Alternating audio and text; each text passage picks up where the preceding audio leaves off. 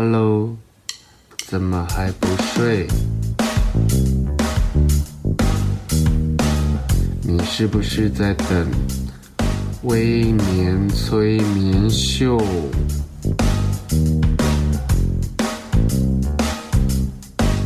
在还没有睡之前，赶快去帮我按个订阅。紧接着，我们就要开始今天的节目。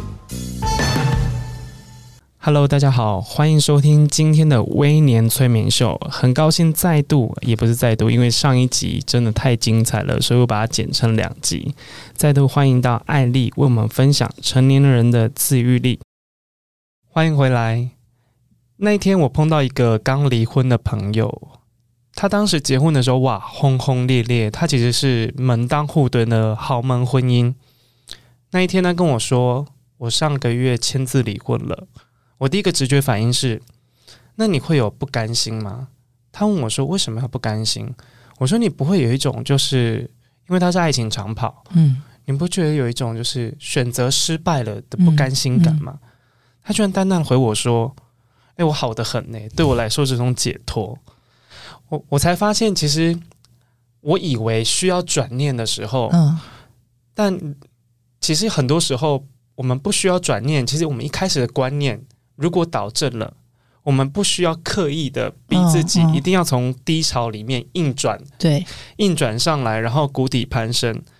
其实我在这本书里面看到很多很自在，嗯，又很舒心的感情观。我很好奇，就是到底姐怎么样的心境？艾丽是一个经过什么样的事情？一开始对，绝对是执着的，嗯，可是我觉得到执着到洒脱这当中。每一个人的其那个需要的时间不太一样，嗯，我是到现在还在练习，嗯，可以洒脱这件事情，嗯，我花了好多好好多年。可是你书里面的那些云淡风轻跟自在的感情观，到底从何而来的？我我我一直以来都觉得说，嗯，谈这段感情的一开始，当然我会非常非常的投入。那因为曾经有人问过我说。你难道都不会想要？你有没有过就是旧情复燃的经验？有没有吃过回头草？我就说，嗯，应该没有。而且我是那种觉得不要跟前任，就跟前任最好老死不相往来，最好永远不要再联络，也不要说什么以后再做朋友，没有这种事，千万不要。我自己觉得，如果做得成朋友，那你们以前那个轰轰烈烈爱情到底算什么？哦，你是这样想的啊。然后，如果做不成朋友，那不是要表示你心头还有恨，还有不甘吗？嗯，那你这段感情就没有断的干净。而且，我就觉得说，我当初在投入这段感情的时候，我是全心全意，我对得起你，对得起我们，也对得起这段感情，那就够了。我听出来了，你不是一个结果论的人，因为。这是可能是我我一直解不开的点，嗯，很多于呃很多像我这样就是过度执着，嗯，然后喜欢一直反复检讨到底自己哪一个环节出了错。我要是是我那个离婚的朋友，我可能到现在都没有办法跟人好好交谈。嗯，他那段婚姻，他那段感情是从大学谈到出社会，然后很长，十年，很长久，十年长跑，嗯，嗯，最后结婚之后发现。婚姻跟我一开始想的不一样。对，你看很吊诡吧？嗯，嗯他们可以相爱十年，嗯，但是相处不到一年，嗯，就结束了。对，很多人的状况是这样。他们有生了小孩，嗯、他以为生了小孩可以弥补这一切，对，没想到生了小孩，嗯、两个人鸿沟越严重，嗯、然后他也是一直忍，嗯，然后他可能也感觉到对他的另一半。也是一种束缚跟勉强，到最后原本你看相爱十多年的人，嗯，他说我们一天甚至讲不到三句话，嗯，在同一个空间里面，他觉得太夸张了，嗯，然后可能之前有有吵着要离婚，对方要吵到离婚，可是他觉得我们现在要要经营一个家，不是经营一段感情，嗯，可是他的另一半就觉得我我是想要跟你相爱一辈子的，哦，他跟我一样的观念。我不是想要跟你相处一辈子的人，对对，对。然后虽然有了小孩，可是你的目光跟心思都在小，变成在小孩，小孩身上，完全不在他身上，嗯、他的反应更激烈，所以他当时很强烈的要离婚，嗯、他就觉得一直劝他，嗯，然后试着用很多方式去弥补，可是终究，终究那个感觉就是不见的，嗯，到最后他们要离婚也很突然，嗯，突然有一天，我的朋友就说：“走吧，我们去签字吧。”嗯，在那段期间里，他们已经一个礼拜都没有讲任何。已经连简单的关心都没有了，嗯，然后对对方也不是恨，也不是讨厌，就是，没有感觉，没有感觉，嗯，连他都已经被耗到没有感觉，他也觉得好累哦，嗯，他当当他跟我讲完这一段的时候，我就说，哎，我没有办法像你这么洒脱，哎，嗯，你知道吗？我要是你，我现在已经天天坐在家，觉得很可惜。我我我觉得他应该也有经历过那种撕心裂肺的大哭过，嗯。那也许也不止一个晚上，搞不好也哭了一两个月，是大家他没有没有让大家知道的。但他应该就是跟我一样，就是那种我哭够了，我伤够了，我觉得那就够了。我真的在这段感情，我的付出都够了，那就到此为止。讲到后来啊，我们那一天的聊天讲、嗯、到后来，换他在劝我哎。后来他就跟我在聊一些我之前的一些感情状况，嗯、跟我一些在人际上面的状况。嗯、虽然我出了一本书教大家怎么去梳理这些感情，我很理性，可是骨子里我对很多事情还是多少还是有一点留恋的。嗯嗯嗯。然后他开始劝我，我就开始比对我们两个的人生态度到底有什么差别。他最后导出一个结论是：你太执着于结果了。不管在感情里、人际上，或是你在工作上，工作上很明显，可是工作上的结果论其实是个好事。是，嗯，你会让这件事情一定是成功的。你的老板啊，你的同事啊，你的公司一定对你很满意。对。可是，在感情里，在人际上，如果你每一件事情遇到每一个人都要结果论的话，其实很累。他说你心里会很很负担不了。而且你会一直催促自己，会逼说为什么？为什么还没有？我们还没有？我们现在是什么关系？对，为什么你一直把我晾在这里？是我不够好吗？是我对你不够好，还是你不够喜欢我？为什么？为什么？我我最近有看淡这件事，我就想想觉得说，虽然我我也是那种，我觉得我这辈子都要恋爱的啊。我虽然一个人可以过得很好，但是我告诉你，我就是要谈恋爱。我就算跟你结了婚，我还是要谈恋爱。我不能够说什么像家人一样感情不行，你还是要给我有恋爱的感觉，一定要有。但是，但是我最近有有开始有了一个新的想法，就觉得说我跟你很聊得来，然后我们两个可以不用急着在一起。我觉得我日子也还蛮忙的，就如果真的要两个人在一起，感觉还要再经过一些磨合什么的。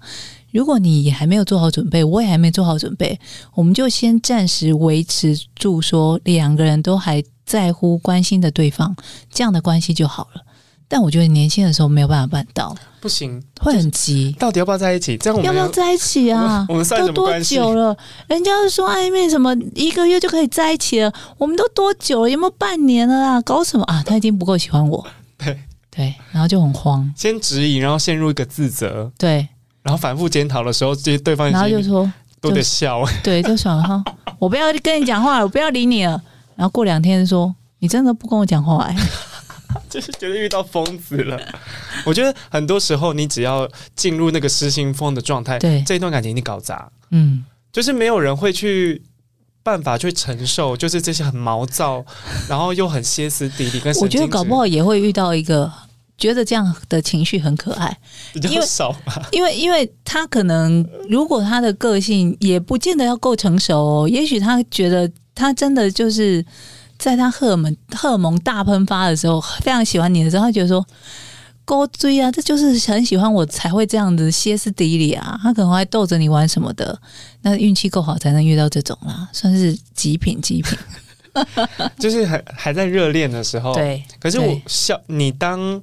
你过多的情绪跟对这件事情的要求绝对完美的结果的时候，嗯嗯、其实无形中会给另外一方带来极大的压力，非常大压力。然后本来好好的人，对，到最后也会被被你弄到觉得对抗拒见到你，嗯，可能就直接失踪之类的。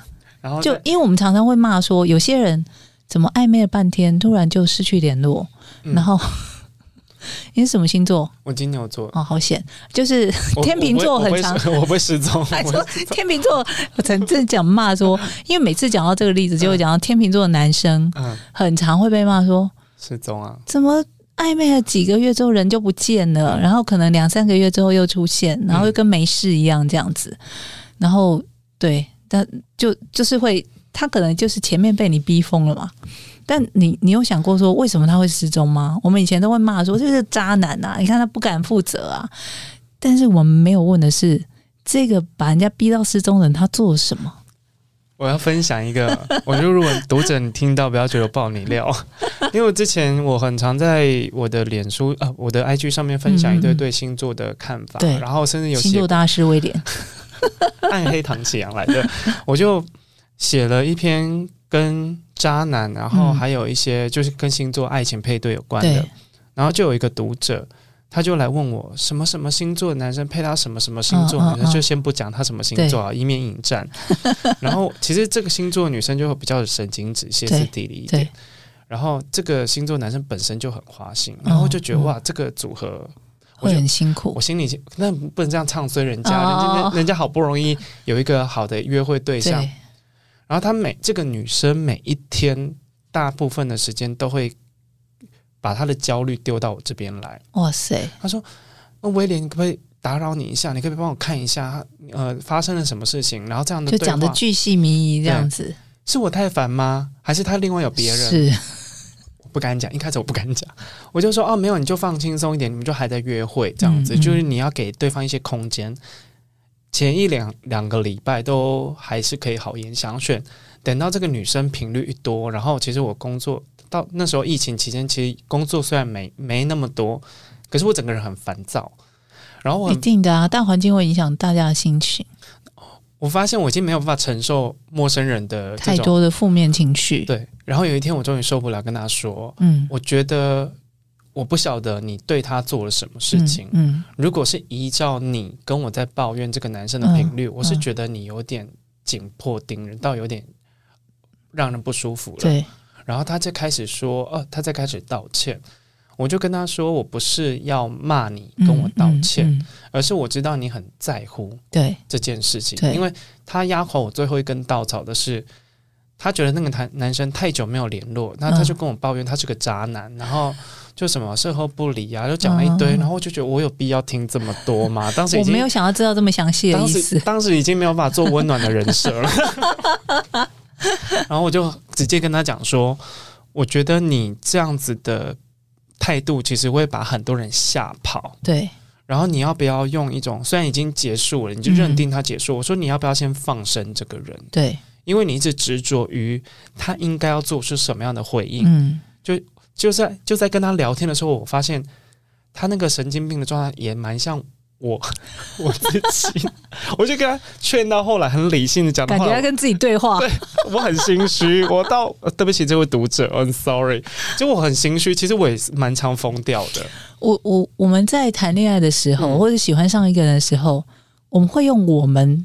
的方式去对待对方嘛？那我们期待的就是你也要这样对我啊！对，我对你嘘寒问暖，说你还好吗？什么？哎，地震呢？你什么的？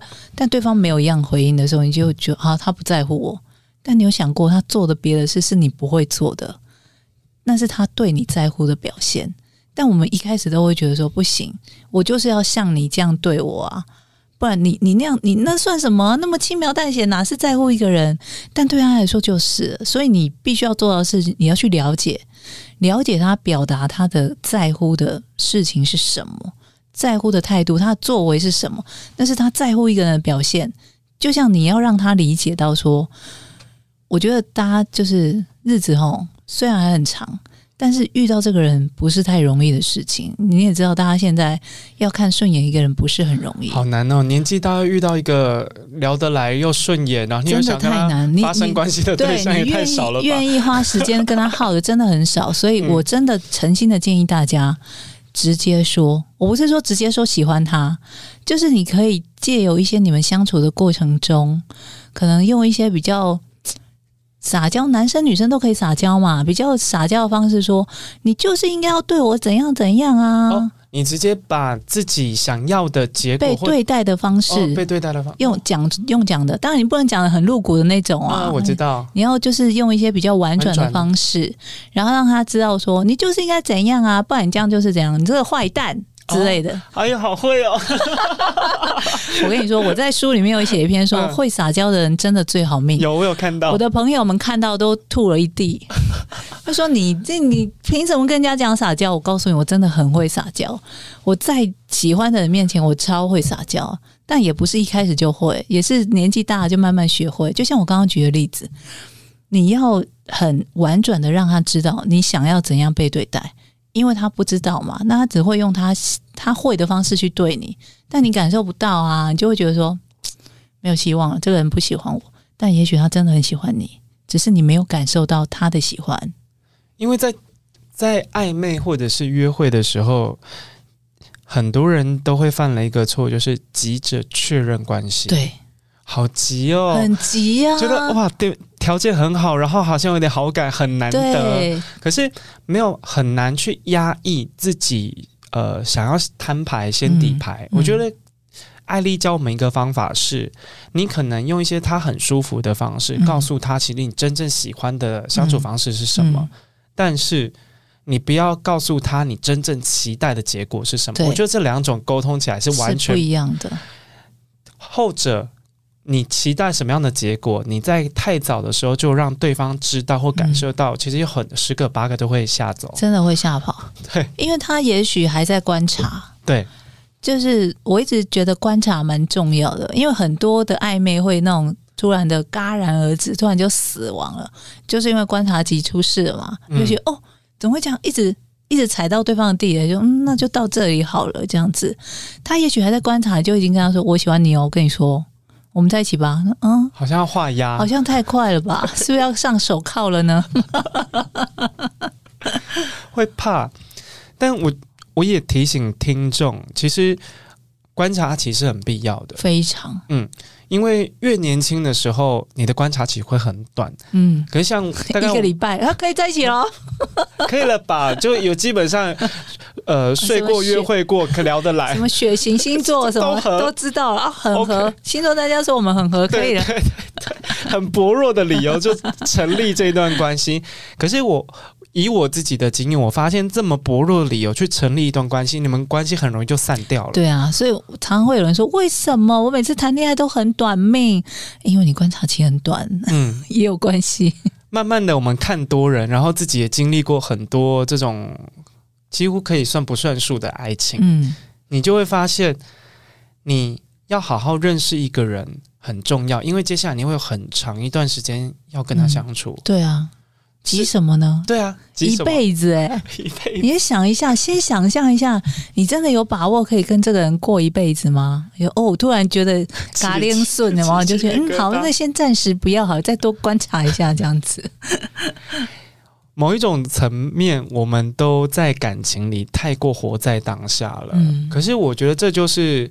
呃，要讲大人嘛，也不能讲大人。我觉得算是你经历到某一个某一些事情过后，一定的经验值，嗯，再加上你的年纪跟你的生活条件，嗯，其实你已经很不允许自己有任何太莽撞的决定，尤其是要跟另外一个人一起生活这件事情，我觉得很困难。嗯，像我就是呃。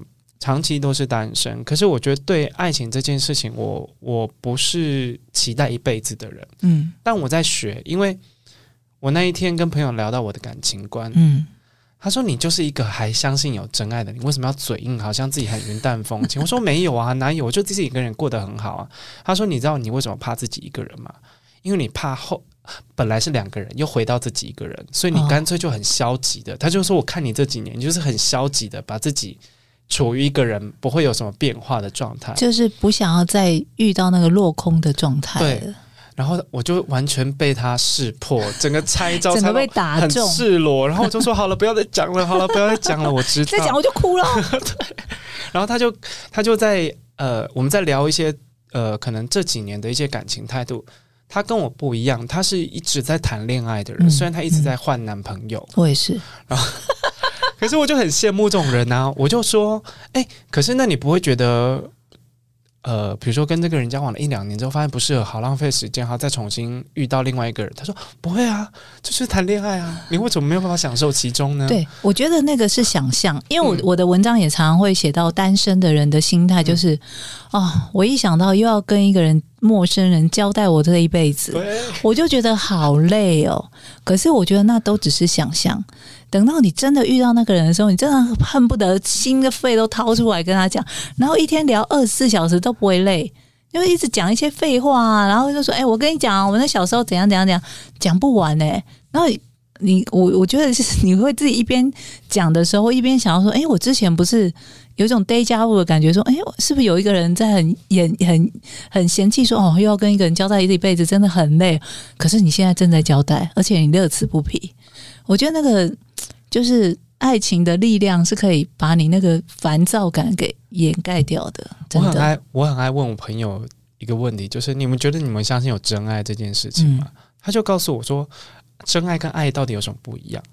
然后我说，真爱就是可以陪你走到最后的人。我说你很天，他就问跟我说你很天真。他说就是你看起来好像很有智慧，然后经历过很多事情的时候，可是他说你发现吗？你其实，在看待爱情这件事情，有一个绝对的价值跟标准。嗯嗯、可是爱，爱爱是一种很自然而然发生的感觉。嗯，它不是你设了一个高标，还有分爱跟真爱、假爱跟真爱。他说你，他就他就很不耐烦。他说说，你爱一个人，根本不会想要有想到以后会怎么样，就是现在已经爽的不得了。真的，就是有一个，我觉得光是有一个对象，嗯，让你觉得每天可以跟他。打屁聊天很开心，这样就够了。我现在的心态是这样，哎，我觉得甚至不需要说很很快是确认两个人的关系，只要有一个人在你那种心情很糟、很沮丧的时候，你可以随时吵他，然后他也不会不耐烦，也不会对你已读不回。我觉得这样就真的很幸福。从身边我很多的，我觉得很在爱情里过得很自在的人，嗯、他们都有一个共同的特质，包括艾丽也是。你们不会预设。到底会发生什么事情？哦，但是你们很坦然的接受它发生，也很期待它发生。对，就像我在问我的朋友，你们觉得会有真爱吗？他就嗤之嗤之以鼻。爱就是爱，没有真的跟假的。嗯嗯、所以我就我我也越来在你刚刚在讲说有没有真爱这件事的时候，我心里浮现的答案是说有啊，好几次都是真的。对啊，他说真爱，他他的他的意思跟你跟艾丽的意思是一样的。你只要相信有爱会发生，它就是真爱。嗯，可是如果你打从心里抗拒它，然后恐惧，然后排斥它，对，很多时候你要演那个喜欢的感觉，你也演不出来。所以没有所谓的真或假，只有爱跟不爱。嗯，然后他那一天帮我整个剖析到，我就哦，好了好了，我会赤裸，太赤裸了，赤裸，我会加油好吗？那其实看似豁达的。艾丽，嗯，写了这么多励志书，嗯，我以前其实没有没有预设自己会成为一个励志书的作者，我也没有，而且我甚至不觉得自己会创作。对，但是会写励志书，你有办法带给别人力量的人，他一定有经历过很多悲惨的过去。对，就是我所谓的支离破碎的状态。他当他重新站起来的时候，那个坚强一定是加倍的。嗯。那你有摔到爬不起来过吗？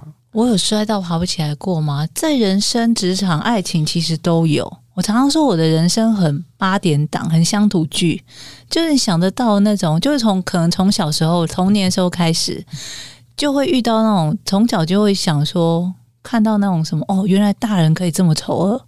在你很小的时候，你就会知道说，哦，我必须要嗯。乖乖懂事，我要不吵不闹，这样子不要带给大人太大的负担，这样才是个乖小孩。就你从很小的时候要去学会看大人的脸色，我觉得这样的个性是从小就开始养成。那也不知道就是命运的锁链，就是把很多那种乡土剧剧情加在我身上。可能年纪很小的就是会遇到劈腿，然后这一批还是那种什么全世界都知道之类的，然后然后又是那种很很。很八点档的那种，就是你的最好的朋友啊。然后之前也有，就是我觉得很有趣的是，现在看觉得很有趣了。就是你就觉得说，哦，原来电视电影演的都是真的，欸，就是他是你的好朋友，然后可能以前就是会常常有意无意跟你讲说，我好喜欢你的那个什么东西，我好喜欢你那个什么东西，最后他就好喜欢你身边的这个人，好恐怖哦！我就觉得说，人生好像就是这么回事诶、欸，就是你会一直遇到一些好，你觉得。你应该不会遇到的状况，或者是你觉以前觉得说怎么可能这么这么抓马的事情会发生在你身上，但你真的都遇到了。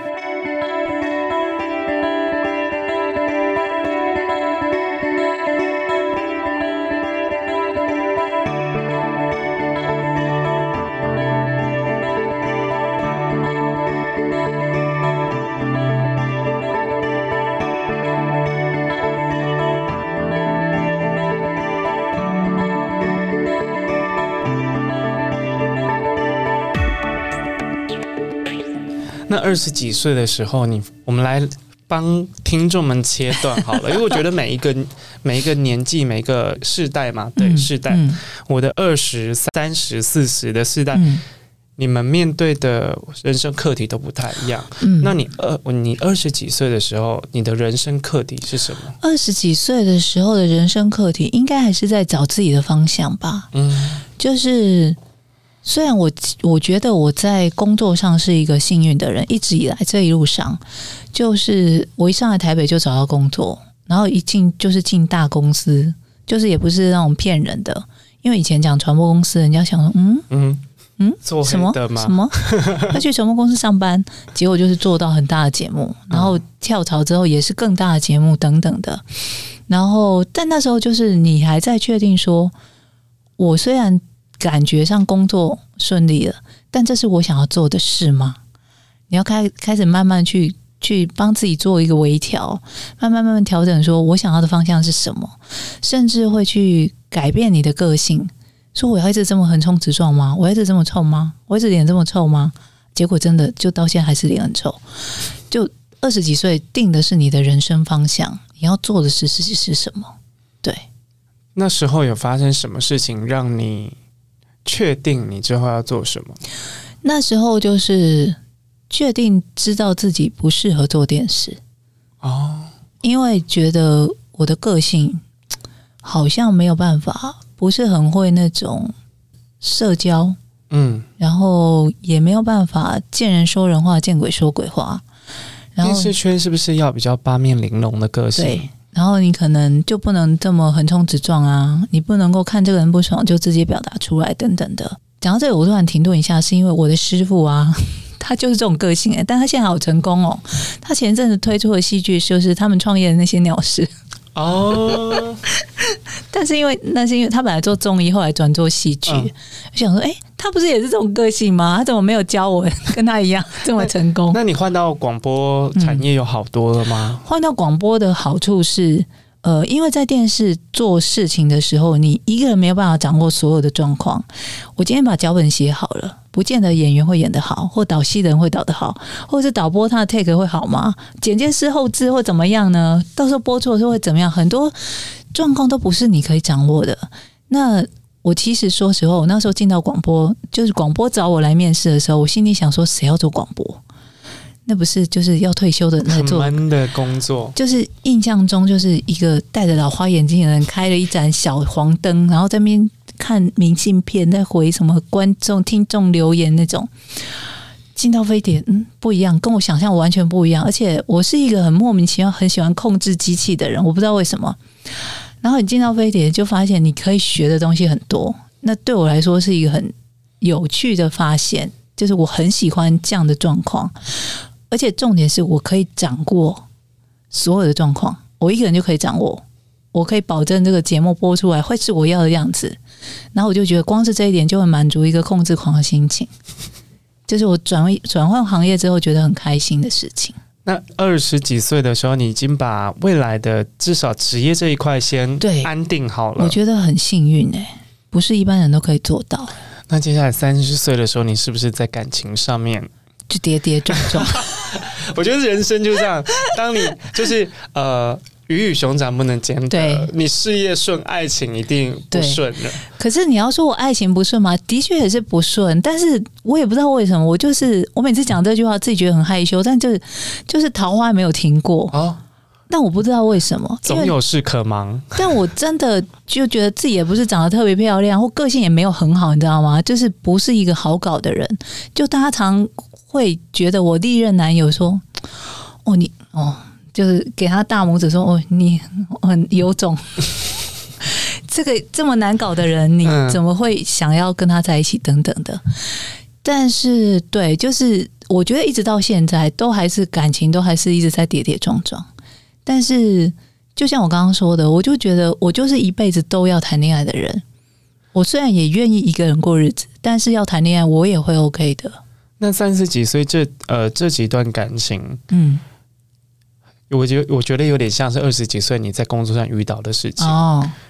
你在找什么样的方式，跟什么样的环境跟人，嗯嗯、是你会觉得很舒服的？那三十几岁经历的这些感情，嗯。最终你找到最适合你的或最舒服的谈感情方式或心态是什么？嗯、可不可以跟听众分享？谈感情最适合的方式就是你真的要这个在这个感情里面可以做你自己，你可以不用一直在想说：“哎呦，我我我是不是要顾及他的脸色？”你当然必须顾及对方的感受，但是你不用去顾及他的脸色。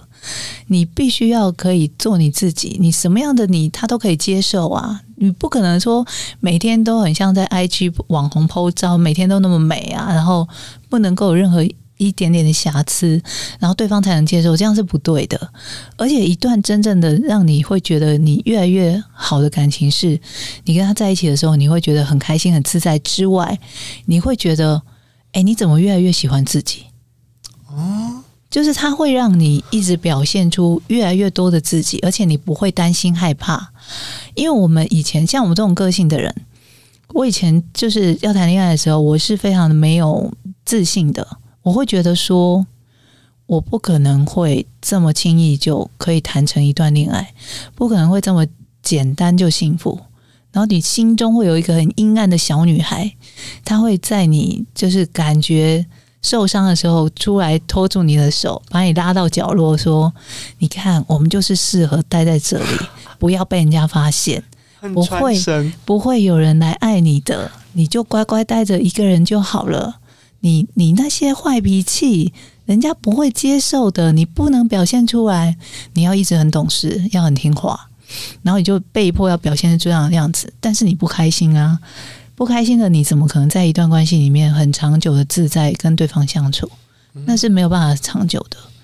所以你找到这个人是可以让你很舒服自在的做自己，然后你会觉得说，哎，你们两个在一起的时候，你除了很喜欢你们、我们这个名词之外，你也很喜欢跟他在一起的时候你自己，那也是很重要。我，我看到的。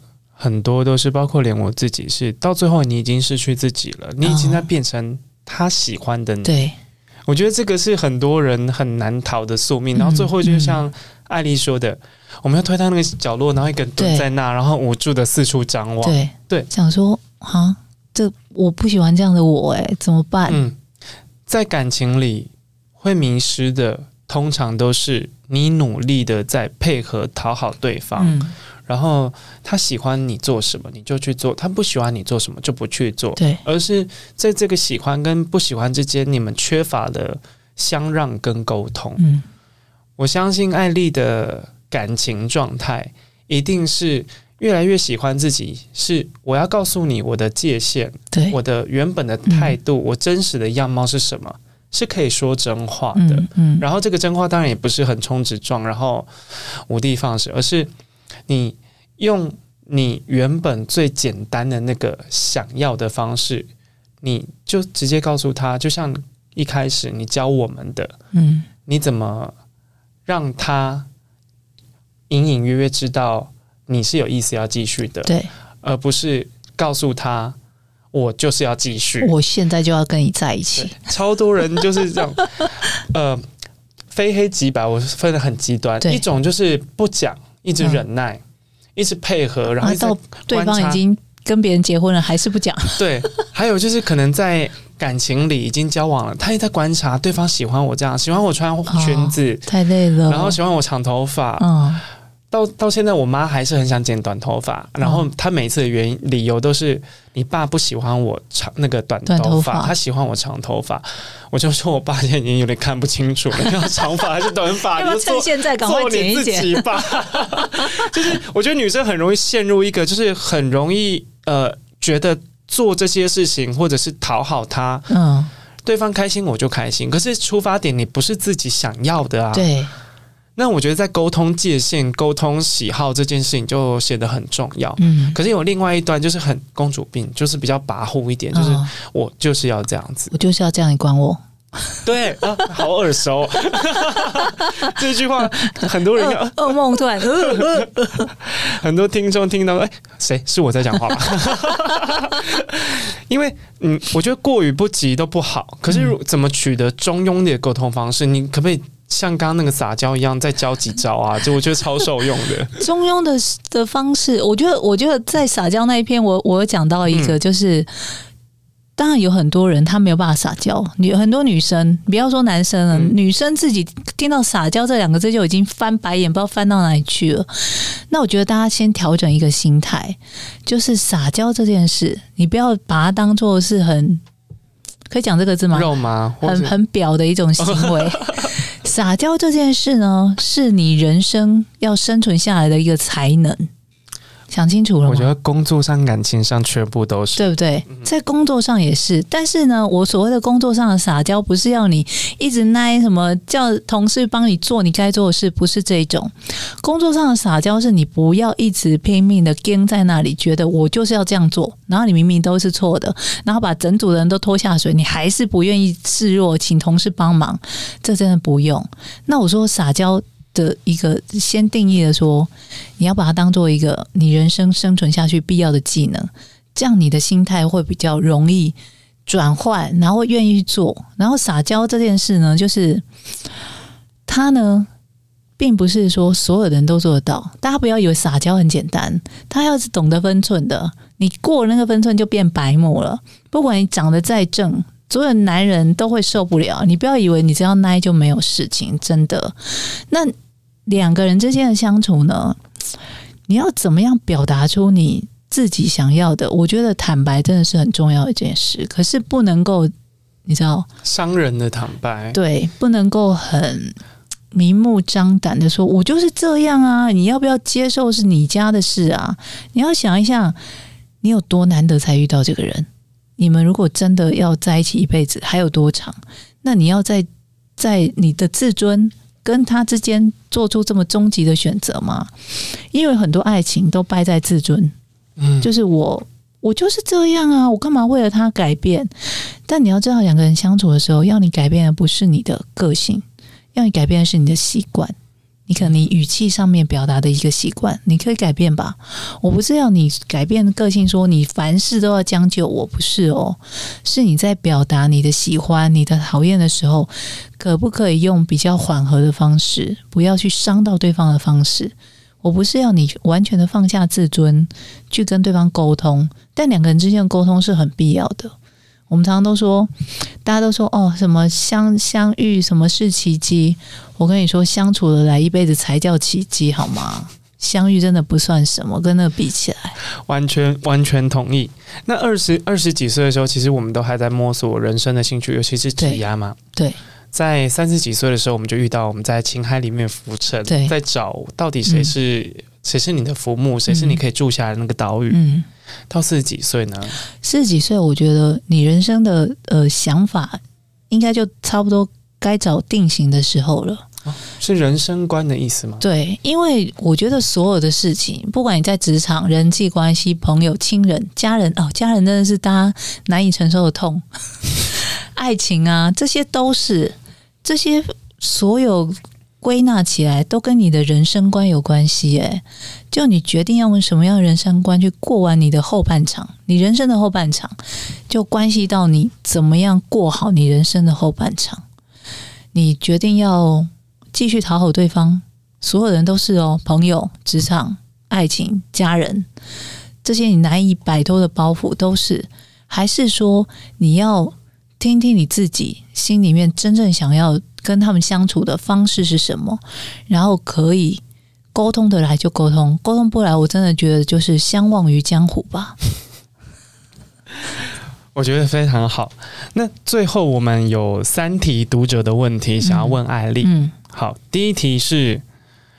他想要摆脱原生家庭的制约，他觉得他已经很认真了，可是一直做不到家人的期待。嗯、包括求学的时候，家人对他有期待；结了婚之后，家人也对他有期待。嗯、他一直活在上一辈对他的期待中，他如何去挣脱这件事情？原生家庭这件事哦，有一个很吊诡的地方在于，嗯、我不知道他是不是呃独生子或独生女。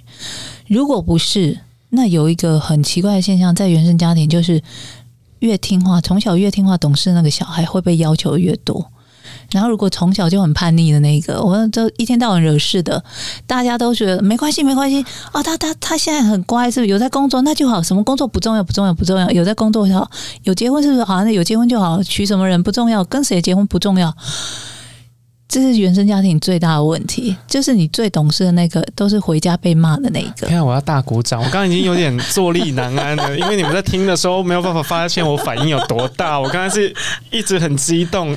对，我觉得艾丽讲的很对。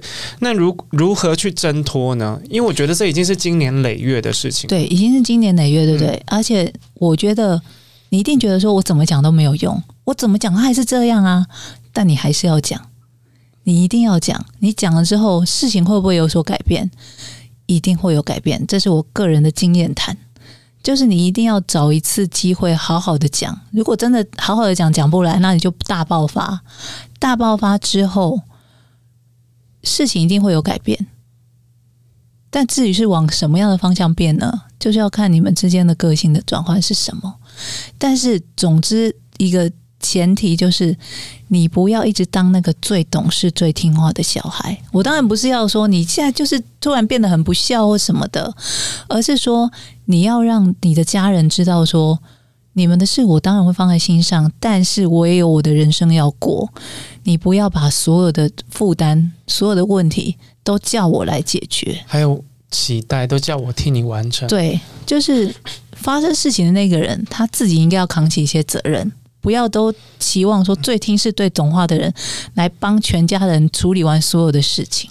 我也分享一个我的成长经验给听众们。其实像艾丽讲的这个方法，我觉得非常的有用。我自己确实有试过这么一招，嗯、因为长期以来可能在家里我都是一个比较能配合大家，嗯、然后可能满足爸妈对你的期待啊，嗯、然后各方面都做得好好的。可是当有一天他们开始对我的期望，然后想要我替他完成的事情越来越多的时候，我有一天就爆发了。主要还是以被催婚，然后被一直逼问工作接下来会怎么样。嗯我自己都没有想要烦恼这么多事，可是你们拼了命的帮我挖新的压力在我身上。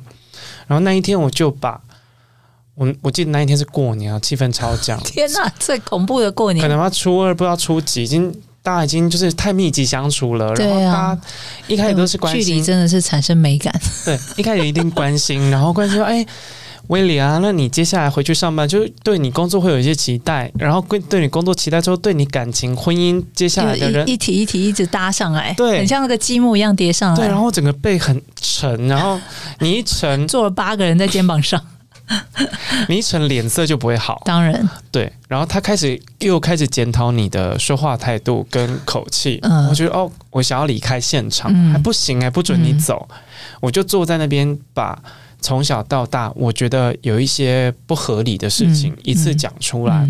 然后最后我告诉我的爸妈，其实你们加在身上的很多压力跟其他是你们自己做不到的，你们不要期待我替你完成，因为我有我自己的人生要过。我不，我的人生不是为了完成你的梦想。对。然后包括你希望我有一个怎么样的婚姻，怎么样的人生走法，一个月应该要赚多少钱，然后怎么样生活才叫安稳？我说这些东西是你们的价值跟想象，我只要。过得心安理得，嗯，不亏欠任何人，对，我自己快乐，不拖累别人就好了。我比什么都还重要。嗯、我就说这些事情是再怎么努力都换不到的。是，如果我今天照着你们的安排，满足你们的期待，这样的人生走到最后我不快乐，你们要负责吗？嗯，你们可以负责吗？你们没办法负责，可能你你们已经离开我了。嗯嗯。然后我那一天就把这些压力全部都释放出来，然后我妈哭了。嗯，然后。可能我当时没有讲的这么和缓，我就比较激动一点。我妈哭了，然后我妈觉得你第一，她觉得呃，我把这件事情讲的很严重。嗯，我觉得某一种层面，她哭她是自责，可是她自责又不能长辈可能拉下脸说我错了，对，她就变成用生气跟愤怒来去掩饰。嗯，呃，你没有没有必要讲话讲这么难听，然后怎么样怎么样。可是呢，就像阿丽说的。这件事情不会立刻改变，对，但它在我的生活中一点一滴，嗯、这些压力慢慢的被解除了。嗯，我今天如果不去丢这件事情，不推不挡，嗯，我可能会垮掉。对，可是如你一定要喊痛，对，你一定要喊停，你们不要再、嗯、再对我这样子做，对，然后你们不可以对我这种期待，嗯，你不把这件事情讲出来，他永远都会。只会更差，不会更好。他就会一直累加到你的身上。对，所以阿丽的方法，我觉得听众们可以试试看，尤其是这位听众。然后第二题是，这位听众说他已经单身很多年，嗯，也很习惯现在的生活，可能偶尔偶尔谈个恋爱啊，然后也就自己觉得云淡风轻。可是，在四十岁这一年，他突然有点慌张。嗯，他应该通常不是三十岁慌张吗？他可能心理素质比较坚强一点，他到四十岁才开始慌张，他就觉得我应该要坚持自我，还是要转换心态积极一点，找一个人来作伴。我觉得这个问题你不应该问我们呢，你应该问你自己。就是如果你觉得你好像一辈子就适合自己一个人过，也很好啊，但你就是要规划说，好，我接下来就是要自己一个人过，那我的日子希望怎么过？我要有几个好朋友可以陪我，那我要培养我运动习惯，我要有什么阅读习惯等等的，我要怎么打发我的时间？如果你的期望是你只有一个人过，那你就朝这个方向去做。那如果你想要谈恋爱，那我觉得有一个有一个问题，就是可能长期单身没有谈恋爱的人，他有一个很大的问题是，我不是应该不能讲问题，就是他有一个状况是，他长期以来。太满意自己的状况，你知道吗？就是我过得很好啊，我我我不需要改变我的现况嘛，所以他会久而久之会失去对人的兴趣。就是他觉得哦，我跟每个人除了我认识的朋友之外，可能今天认识一个新朋友，他不会对他产生好奇跟兴趣。他画地磁线，对，嗯，你知道。你对这个人好奇或对他有兴趣，你们才会有一个新的可能发生。如果你就只是每天跟他说“哦，早安”，像同事这样，哎，早，下班喽，拜拜，哎，中午吃什么之类这种，你们你不会了解到他这个人，你不会知道说哦，因为他喜欢的电影跟你喜欢类型一样，或者是哎，他也很喜欢去跑音乐季，哎，或者是他也很喜欢看书，哎，什么等等这些。因为你们从来没有聊过，而且你没有打开自己，对，你没有想要去认识他，你对别人没有产生兴趣，所以如果你是想要谈恋爱的人，我不是要你开始大开你的触角哦，开始去对每一个人下毒手，不是下毒手，张开你的魔爪，不是这样，你就是要慢慢的让自己打开来，就是你要去对别人有兴趣。你今天认识了他，我认识了威廉，你怎么知道他后面那个男的，搞不好就是我的第三次的真爱？第三次真爱，就是你必须要对人有兴趣，你不能就只是一直沉溺在自己一个人的世界。如果你是想谈恋爱的话，那我我前面说，你觉得你是适合自己一个人过日子的，我觉得你光是一个人把日子过好这件事，就会让你很有魅力。那你真的不知道什么时候，也许你不想谈恋爱，但你也会不小心就谈了一段恋爱，也说不定。好，接下来这个读者说，他看着周遭朋友成家立业，然后似乎过得很有成就，嗯，他反观自己，觉得自己很平庸又毫不起眼。于是他丧失了交际能力，他很常把自己关起来。嗯，那应该怎么办？那就是我们常说的跟别人比较出来的心态，然后让你觉得，哎，我好像很失败。我给你的建议是，你可能没有办法立刻找到自己觉得说，哦，好像很值得骄傲的地方。那你要不要开始先找一些比较小的，你觉得自己很值得称赞自己的地方？就是你不要一直把自己，呃，觉得好像自己都嗯不配。得到幸福啊，不配得到呃开心快乐事情这样的心态，你必须要做到的是，你去找到自己的小小的优点。比方说，你很重朋友，朋友之间的事，你都会当做自己的事去处理，嗯、或者是你跟人家约从来不迟到等等这些小小小小的事情，然后慢慢累积自己喜欢自己的那种心态。你不要一直否定自己嘛。我觉得建立微小的成就感很重要，非常重要。嗯、你就慢慢的去列出来说，你从以前到现在你做到的事情是什么？然后这时候你要做到一件很客观的事情，你要抽离开来去想说，这个如果是今天这些事情，比方说这十件事好了，都是另外一个你不认识的人做到的，你会觉得说是很厉害，还是说嗯，那、啊、就小事？因为你一定会觉得说啊，这很简单呐、啊。我真的忍不住要举陶陶晶当例子。因为陶晶他常会在他 IG 上面 PO 说，比如他今天又画了一幅什么画，画了他们家的黑彩，画了什么，然后不管是又是山水画，又是泼墨画，然后又是突然做一个手工艺什么，前阵又写了毛笔，然后我真的有一天就很生气的说，你到底什么不会啊？然后他说这很简单呐、啊，我们常常会把自己会的事情想得很简单。但是在我看来，他会做的事，每件事都好难，都很厉害。所以我刚刚说的就是，你列出来那些你做到的事情，在别人看来都是很厉害的，但你自己觉得说这很简单，然后什么？这就是我在书里面说的冒充者症候群。你常常会觉得说，我应该就是一个冒牌的人，我我是站到别人应该幸福快乐的位置，我我不值得坐在这里，我好像没什么成就。你就是有这种心态。但是你要去找出你的成就，然后去客观的分析一下，其实你自己也很厉害，真的，你做到很多别人做不到的事情。嗯，好，节目的最后，我们请艾丽帮我们宣传一下你的新书。我的书呢，最新的书，我的第八本书《坚强是你说了一辈子的谎》。呃，五月的时候发行呢，非常幸运的卖了三天之后，疫情就起来了哦。哎、我觉得我也真的还蛮幸运，就是我至少卖了三天，因为后面出书的人更辛苦。那我知道在疫情期间，大家就比较心浮气躁一点嘛。那你觉得需要平静一点的话，就去找这本书来看看，就是保证好哭又好看。很多人就是会在里面找到自己的一些解答，你就把它当解答之书好了。哎、我觉得至少在呃。处事态度上面，这一本书为我找到很多新的方向跟想法。因为我有听到很多人跟我说，你知道我一开始看你的书，像桃子和小球啊、庄娟英，就说我一开始看你的书的时候，我就贴重点，我就一直折折重点，说我访问你的时候我要讲什么，我折到后来贴到后来我就不贴了。他说为什么吗？他说因为。就是没有办法再贴了，但整本就直接整本都是重点，这样我怎么贴？我都贴到我的纸都不够，整整本书都折起来了。我就说，那我们把它当做解答之书吧，你就把它拿着，然后人生遇到什么问题，默想十秒，翻开那一页 就是你的解答。我以为长大是一瞬间的事，它是一件事情，但没想到它是从未停止过的磨练。离开原生家庭跟学校的保温箱，大人一定要坚强吗？其实读了艾丽的书，我发现其实未必。想当个大人也好，想当个孩子也好，其实我们活着的每一刻都在为自己的决定负责，都在写一本署名给自己的人生哲学。好，今天谢谢艾丽来到我们的节目，谢谢威廉，谢谢大家。好，如果你喜欢我们的节目，请到 Apple 的 Podcast 去留五颗星，然后订阅威廉催眠秀。好，大家拜拜，拜拜。